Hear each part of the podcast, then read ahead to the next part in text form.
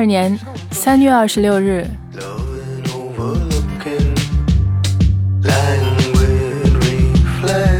懒惰的过了一个月以后，Here we are again. Hello and welcome to London Ears. It's not night time yet. It sounds more like summertime today. Summer nights. 想说的是， 开头的时候先播放一首比较有夏日气息的音乐。这是因为这几天或者说这两周的伦敦，虽然是刚刚春分，但是天气已经热得有点像夏天。This song with a summer vibe is called "There Must Be a Song Like You" by Elado Negro. How's my Spanish? Um, bad. Means black ice cream anyway. 呃，这位男歌手的名字叫做黑色的冰激凌。刚才学说了一句西班牙语。But Helado Negro is just his stage name，这只是他的艺名。His real name is Roberto Carlos Lang, and he lives in Florida, but I think he was born to Ecuadorian immigrants. 真名叫 Roberto Carlos Lang，是在美国佛罗里达成长的厄瓜多尔二代移民， And it's from an album called Far In. 来自去年发布的这张专辑。 Has a nice chilled out vibe to it. Makes me feel like I am sitting in a bar outside in the sun in summer in the Mediterranean by the sea, sipping some very icy cocktail. That is so predictable。 I'm a very predictable person. Justin 在形容听着这段音乐的时候，想象自己是坐在地中海某一个酒吧， 一边喝着装满了冰块的饮料。我说你这个情形也太普通了吧。 So, what unpredictable feelings does this stir in you then? Driving down Hampton Court Bridge, looking at the sunset. So exotic.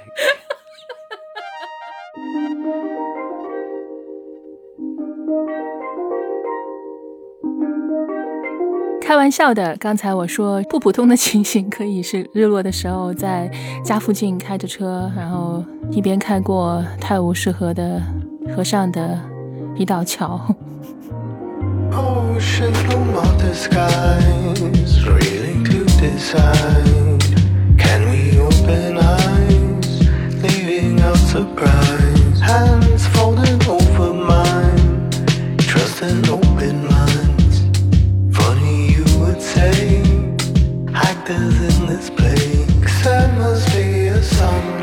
头先放了一段如此轻松、凉快的音乐，以后下一首歌，或者说下一首音乐，风格会非常的不一样，情绪也应该非常的不一样，可能会跟最近世界上发生的各种事情带来的情绪有一些不谋而合。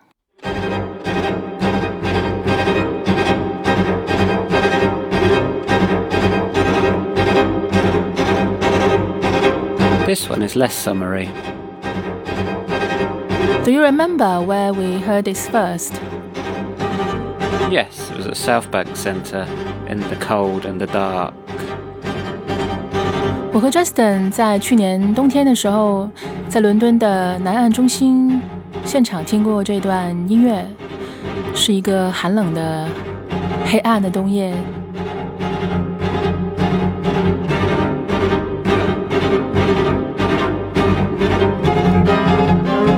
Forget who it, was it playing.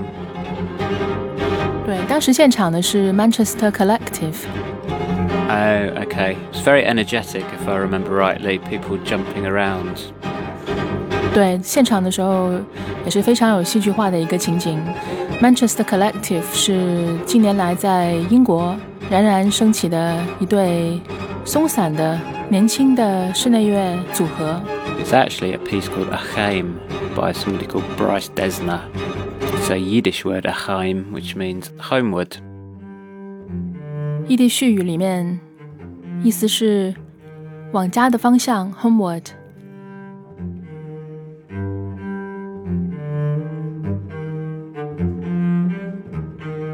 是二零一三年的录音，来自美国的 Kronos Quartet 四重奏违约 Bryce Dessner 创作的。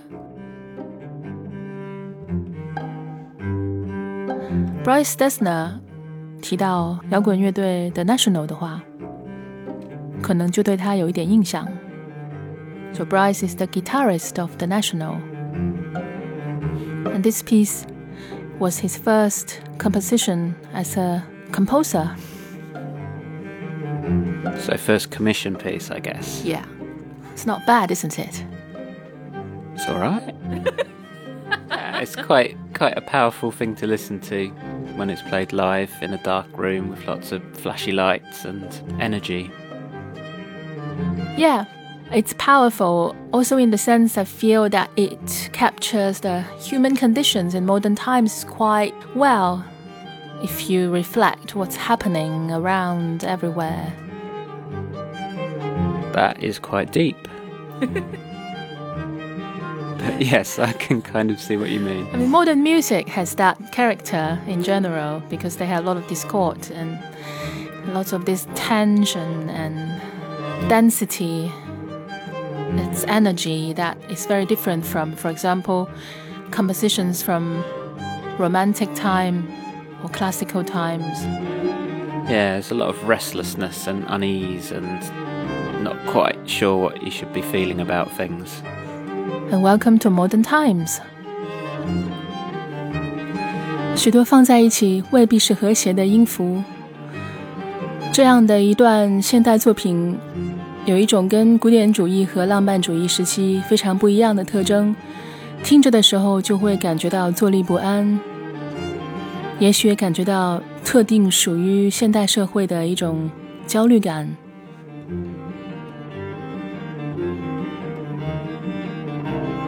Bryce 在给 Kronos Quartet 创作这段作品之前，其实跟美国的一众当代古典作曲家，包括 Philip Glass、Steve Reich、David Long 等等人都会有过交集，也有过合作。现在能听到特别明显的是一种极简派音乐的重复。We can hear that minimalistic style going through, can't we? Yes, we can. It is quite repetitive. There's a lot of repetition in it, and there aren't really dramatically different sections to it. It's quite a consistency. But in this, you feel emotions and feelings building up. 虽然没有大起大落，但是慢慢的能感觉得到情绪的不断堆积。 Yeah, it goes up, it goes down, it goes around, but there's that sort of consistency of discomfort, I guess. 但也正是这种持续不断的不舒服感，在刺激着思维不断运动。That this discomfort is challenge, provoke you to think about things. Indeed, yes. 对，通常就是不舒服的感觉会促使人去思考。 A customer. What? 画风一变， Sit you down. Sit. All I meant is that I'm I. not quite sure what to say to this one. it's a little bit different to the last two. Forgive me. It's heavy, so we change it. 有点沉重，然后就换一下风格吧。 Keep a I wouldn't say this wasn't heavy, this is quite dark. But there's no one. 这首歌听上去虽然风格一变，好像很轻快，但如果你仔细的听歌词的话， 是一首可能比之前更黑暗的歌。The worst pies in london. 伦敦最难吃的派。派是英格兰一种传统的馅饼。外面是酥皮烤着里面是肉馅。肉馅呢一般有各种不一样的肉。It's nothing but frosting. 而唱歌的这一位女歌手，其实还是一位很有名的演员，她就是海伦娜· With the 伯纳姆·卡特。 When you get it, Is that the official translation? Yes. when you think it was a trick for the fool. And 我觉得一般，如果我把英文翻译成中文说出来 does her business, but unnoticed ，Justin 听着就会觉得很幽默。 Neighbours cats it disappear. Do you think she was consulted on that translation?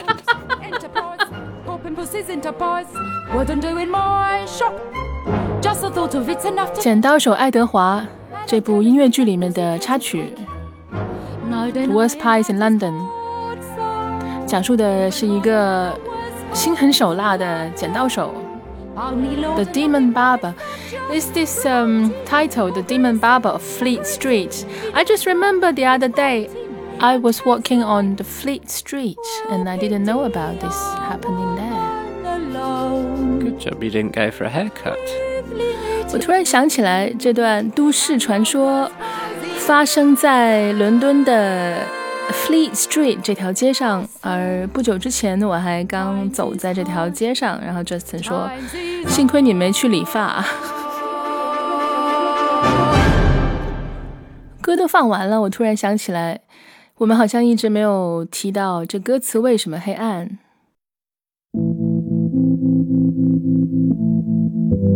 Well, the whole premise of the story is people go to get their hair cut, get killed, and end up in pies. So 对，如果是有兴趣的，大家可以去研究一下这歌词，非常的黑暗，就是派里面的肉馅未必不是你想象的那样。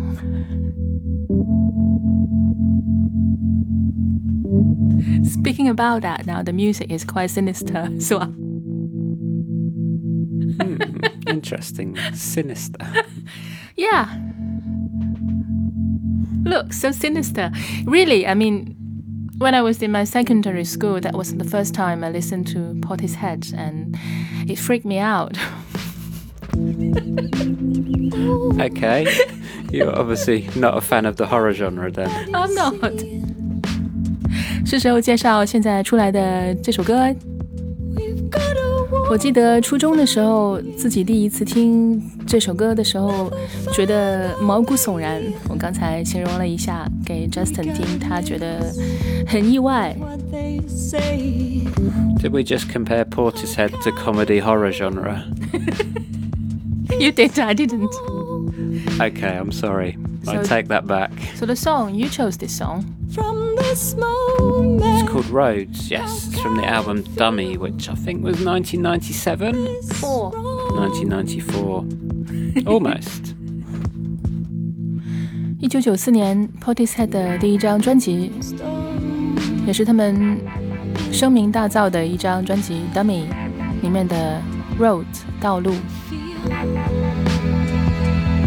I remember a moment in my teenage years driving in my car on a must summer's evening. I forget what time of year it was, but it was quite sunny. The sun was going down, and there were big storm clouds in the sky just about to break. And I remember driving in my car with this song very loud, just as it was about to start to tip it down with rain.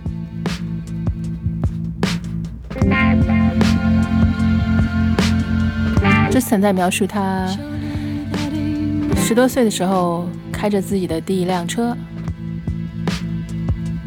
在快太阳快下山的时候，突然一大朵黑云在天边，然后他在车里这首歌音量放的特别的大，看着黑云慢慢变成倾盆大雨。It's also very easy to play along to and quite pleasurable. Play along. Yeah, just play over the top of it. I see. It's in a nice easy A minor, so Justin 说，他当时十多岁的时候还喜欢一边听这首歌，一边在钢琴上弹自己的旋律，因为 A 小调也很容易加一点花。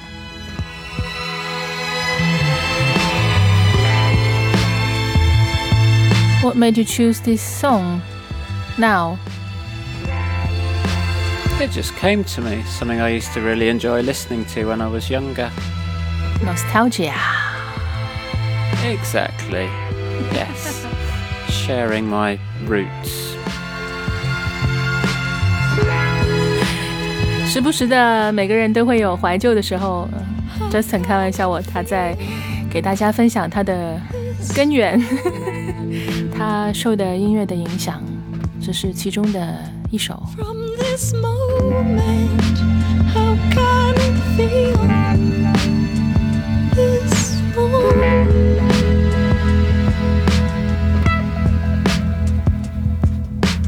How do you like it, considering they used to freak you out? Still a little bit，对我来说，它总是有一种在暗处，in the dark lurking something，有什么东西在暗处蛰伏着这种感觉。 Interesting. I'll turn the lights off then. They say 对了，如果有一些朋友还不知道的话，Portishead 的取名是来自他们所在的城市 Bristol 旁边的一个小镇，小镇的名字就叫做 Portishead，就在一个入海口。 how can it feel 我到那儿去过两遍， this 第一次到那儿的时候，刚好就碰上了倾盆大雨。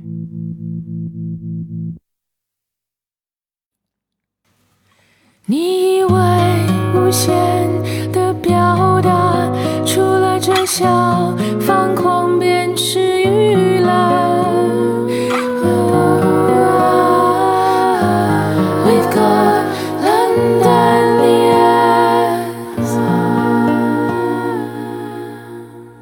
伦敦有耳。 Londonese.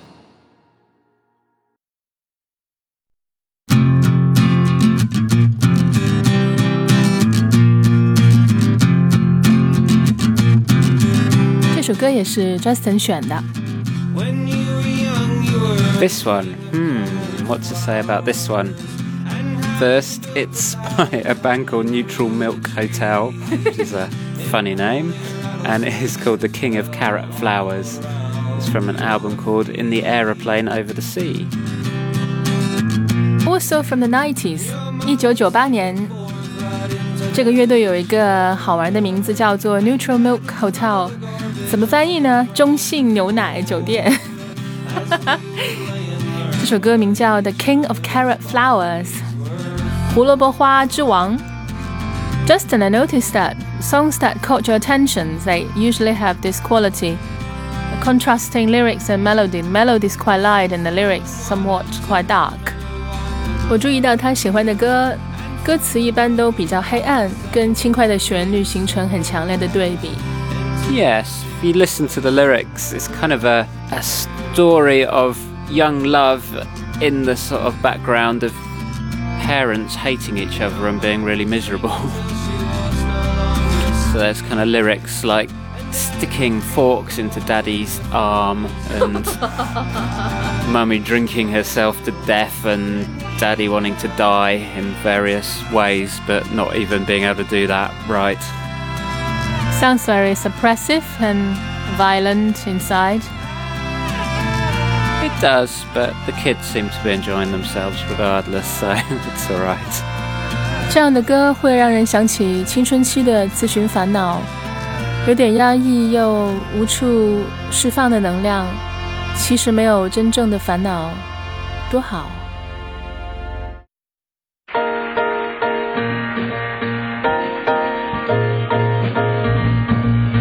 节目的最后一首歌，我们回到一九六一年，Nina Simone。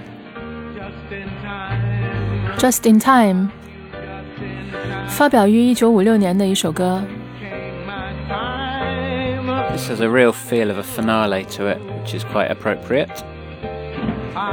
Justin 觉得也有一种离别的感觉，作为我们节目的最后一首歌，还挺合适的。